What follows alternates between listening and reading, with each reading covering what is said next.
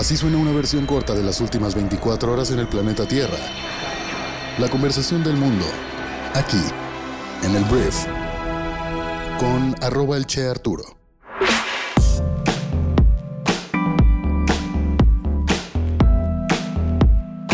Muy buenos días, bienvenidas, bienvenidos a esto que es el brief para este lunes 27 de junio. Yo soy Arturo Salazar, soy tu anfitrión y uno de los fundadores de Briefy, que es la plataforma de microaprendizaje que resume todo lo que debes conocer para ser brillante en lo que haces. Si tú que me estás escuchando eres un emprendedor, emprendedora, directiva de un negocio, te recomiendo mucho que descargues nuestra aplicación móvil para que te prepares todos los días invirtiendo 15 minutos de tu tiempo. Entonces, este podcast es producido por Briefy, aquí te vas a informar con la conversación del mundo, aquellas noticias que debes conocer para ser una persona bien informada el día de hoy, lunes 27 de junio. Gracias por estar aquí, comenzamos. Vamos a empezar hablando de México y voy a hablar de Andrés Manuel López Obrador, el presidente de México, porque estamos a solamente unos días de cumplirse cuatro años del triunfo electoral de Andrés Manuel López Obrador y este fin de semana afirmó que los dos años que le restan de gobierno serán los mejores del sexenio van a ser los mejores años, van a ser los mejores de todo el gobierno, pero no solo para el presidente. Lo más importante es que van a ser los dos mejores años para el pueblo de México. El mandatario afirmó que esos dos años se van a convertir en cuatro o en seis por el impulso de las acciones. En dos años vamos a tener los mismos resultados como si hubieran sido seis, es lo que dice Andrés Manuel. Le preguntaron que si ve con optimismo los próximos dos años y meses que le quedan y dijo sí, estoy muy optimista y es muy importante el impulso en política y ya traemos impulsos. Entonces, en los dos años que nos faltan y unos meses más, pues se van a convertir en cuatro o seis. Porque ya sabemos lo que se tiene que hacer. Está funcionando nuestra estrategia desde el principio, ya están las obras en proceso, es cosa de darle continuidad y de trabajar más, mucho más pensando que terminamos el 30 de septiembre del año 2024. Por supuesto, este optimismo de Andrés Manuel yo lo comparto, yo también espero que sean sus dos mejores años de gobierno. Al mismo tiempo, hablar de que está funcionando su estrategia, habría que entender en qué Andrés Manuel, vámonos metiendo los detalles, porque hay muchas que no están funcionando bien y creo que a este gobierno y realmente a todas las personas alrededor de este gobierno, todo Morena, les ha faltado la humildad para poder cambiar de rumbo para poder decir, sabes que esto no está jalando. Por ejemplo, el tema de la inseguridad no está funcionando, pero no se habla de un cambio. No se habla de, oye, ahora vamos a ir para allá. Se sigue hablando de que todo va bien, todo va funcionando, todo va perfecto. Entonces, creo que en ese sentido, la realidad en algún momento tendría que pegar con lo que está sucediendo en el discurso y en la narrativa. Vamos a ver si eso pasa en 2024 o más adelante. Vamos a hablar ahora de pues otra postura de lo que dice Andrés Manuel, voy a hablar de los jesuitas porque durante la misa de cuerpo presente de los sacerdotes Joaquín César Mora Salazar y Javier Campos Morales, la comunidad jesuita reiteró al presidente de México que revise su proyecto de seguridad pública, pues hoy los abrazos ya no alcanzan para cubrir los balazos. Al presidir la homilía en el acto protocolario, el sacerdote Javier El Pato Ávila afirmó que hoy en día en el país no vamos bien y esto es un clamor popular. Este evento lamentablemente no es aislado en nuestro país, un país invadido por la violencia y por la impunidad. El evento se celebró en la iglesia del Sagrado Corazón de Jesús en la capital de Chihuahua y fue encabezado por el arzobispo Constancio Miranda Weckman. Y habrá tres misas de este tipo para honrar a estos dos sacerdotes que perdieron la vida en manos del crimen organizado en nuestro país, en las que obviamente se seguirá hablando de esto, de la violencia e impunidad. Y esto es muy interesante desde el plano político porque me interesa saber cómo Andrés Manuel va a contrarrestar a la iglesia criticando su gobierno. A la iglesia, les va a decir también que tienen intereses conservadores. ¿Tiene Andrés Manuel el peso político en nuestro país para criticar a la iglesia mexicana? Veremos qué pasa, pero por lo pronto los jesuitas levantan la voz y veamos cuál es la reacción. En el siguiente tema, sobre México también, vamos a hablar de Mario Delgado. Mario Delgado es el presidente nacional de Morena y el señor Delgado tiene la responsabilidad de que todo le salga bien a Morena de aquí al año 2024, que gane las elecciones el próximo año en Estado de México y después gane su candidato o candidata en el 2024 a la presidencia de México. El tema es que se habla mucho de las divisiones. Se habla mucho de que, por ejemplo, Ricardo Monreal, senador de la República por Morena, ya empieza a hablar de que pues si no lo quieren Morena y no quieren que él sea presidente, pues se va a ir de Morena. Y ese tipo de cosas ya empiezan a generar dudas. Morena se va a fracturar. Las corcholatas, como les llaman a los candidatos oficiales, si no son elegidas, se van a separar del partido. Son perfiles, por ejemplo, como Ricardo Monreal o Marcelo Ebrard, que también tienen al menos dos exenios queriendo aspirar a la presidencia de México y no se les ha dado la oportunidad. Y ante esta división, Esto fue lo que dijo el presidente de Morena. Nosotros somos un movimiento plural, pero lejos de ser una debilidad, es nuestra principal fortaleza. Tenemos que respetarnos entre todos y aprender a convivir con nuestras diferencias. Pero en estos momentos tiene que haber un gran compromiso de todos quienes participamos en este movimiento de una gran unidad, porque vienen momentos definitivos para este proceso histórico de transformación que encabeza nuestro presidente. Entonces cualquier división, y aquí atención, cualquier división es traición porque no se están limitando ni los derechos ni la participación de nadie. Puede haber diferencias, pero ante todo debe haber unidad y compromiso con el proyecto del presidente. La 4T y Morena, esto ya lo digo yo, no lo dice este Mario Delgado, tiene este misticismo, ¿no? O sea, ponen estas palabras de traición a la patria, ponen estos conceptos como si esto fuera un imperio, ¿no? O sea, traición al rey.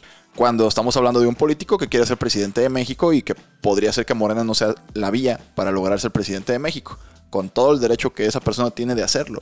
Pero acá se habla de traiciones, ¿no? Y, por ejemplo, cuando se votó la reforma eléctrica, todos los diputados de oposición fueron exhibidos como traidores de la patria. Los querían demandar, pusieron sus fotografías así al público en campañas políticas como si fueran cabezas de gente que decapitaron. Y, es interesante, te digo, es interesante de ver la política en nuestro país. Y Morena es un partido político muy interesante de observar. Veremos si hay muchos traidores en Morena de aquí a que sea la elección.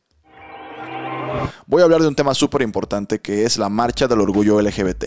Unas 250 mil personas participaron este sábado en la marcha en la Ciudad de México, la primera tras dos años de suspensión por la pandemia, y que en esta ocasión buscó denunciar la violencia contra las mujeres de la diversidad sexual. Un torrente multicolor se congregó a lo largo de unos 4 kilómetros en la avenida Paseo de la Reforma, donde destacó la presencia de numerosas familias con niños, además de unos 200 carros alegóricos que avanzaron desde la plaza, o hasta la plaza más bien de la Constitución. El lema de la marcha fue Las calles son nuestras por una diversidad libre de odio, violencia y machismo.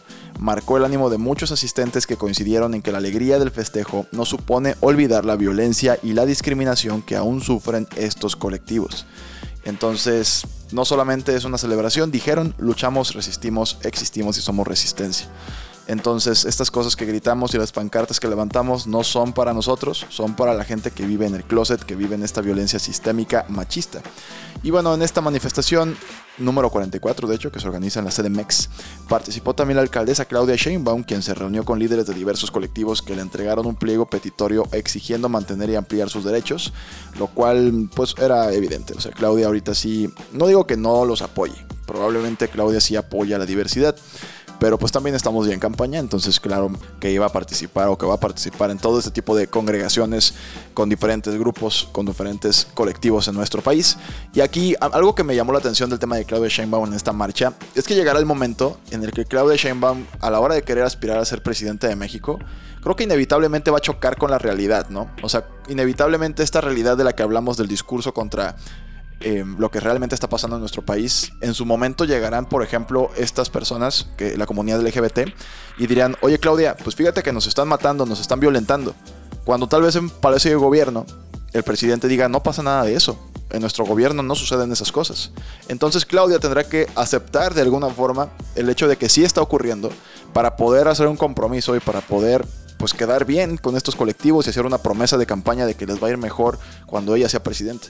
Y digo, esto es algo natural cuando el partido gobernante de algún país es el mismo que el del candidato o candidata que quiera aspirar a sucederlo, ¿no? O sea, tienes que de alguna forma aceptar las deficiencias del gobierno actual para decir que pues vas a mejorar algo, porque hablar de continuidad hablar de que se va a seguir haciendo lo mismo, para algunas personas pueda que no sea suficiente. Pueda que si dice Claudia, no, es que la campaña tal o esta estrategia de seguridad va a seguir siendo la misma, pues la gente dirá, güey, pues mataron más gente que nunca en este sexenio. Entonces, hacer lo mismo probablemente no sea la mejor opción. Pero bueno, es solamente una punta que quería hacer y vamos a hablar de Estados Unidos.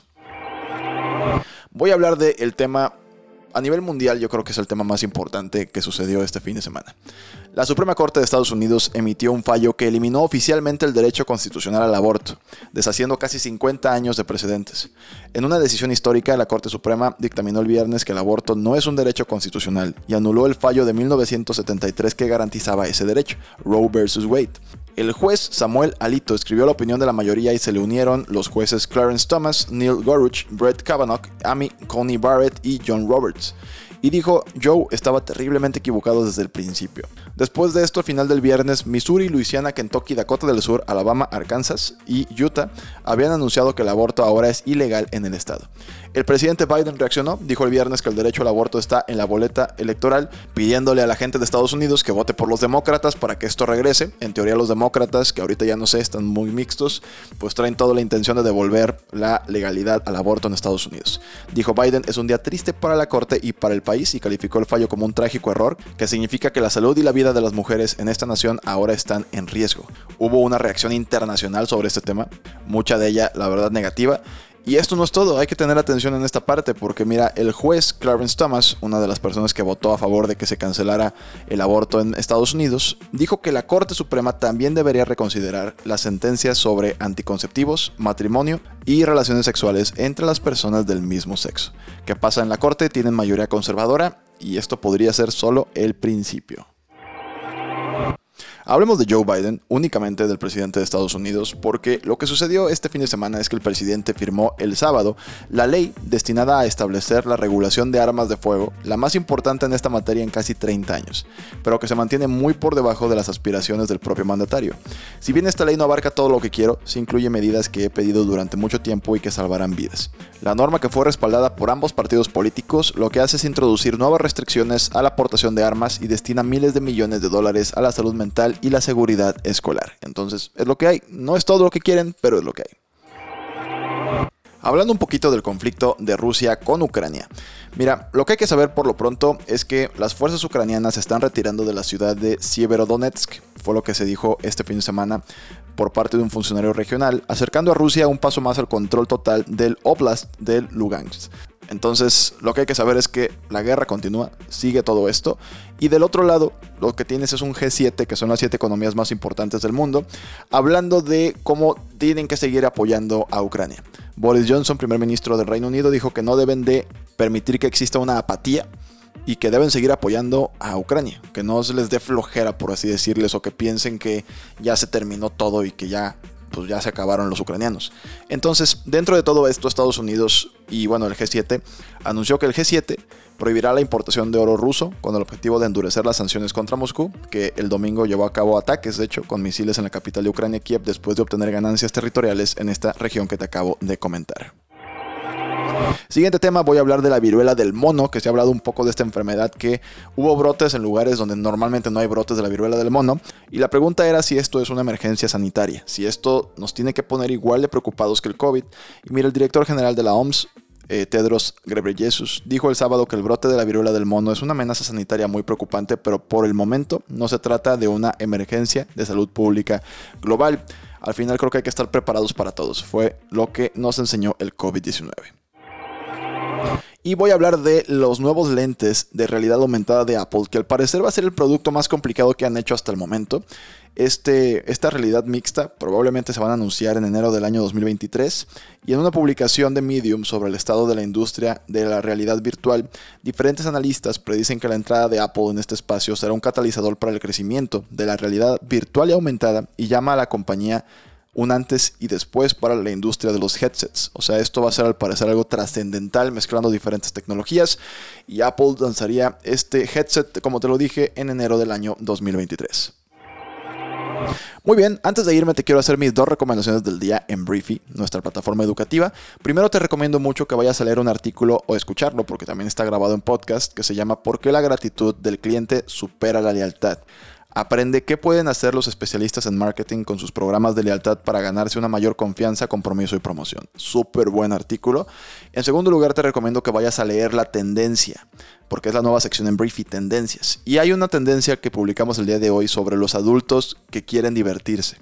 Los consumidores están buscando formas de traer más juegos a sus vidas, con búsquedas que están aumentando cosas como manualidades para adultos, inflables para adultos, que están aumentando la demanda muchísimo. Entonces, esta tendencia te dice cómo aprovechar esto en tu campaña de comunicación, en un nuevo producto que puedas lanzar, o incluso te da ideas de negocios que puedes lanzar que podrían ser un total éxito porque esta tendencia apenas viene.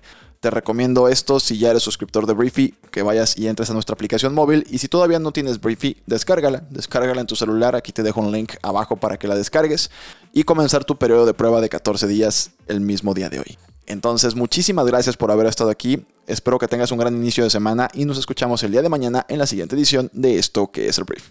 Yo soy Arturo, adiós.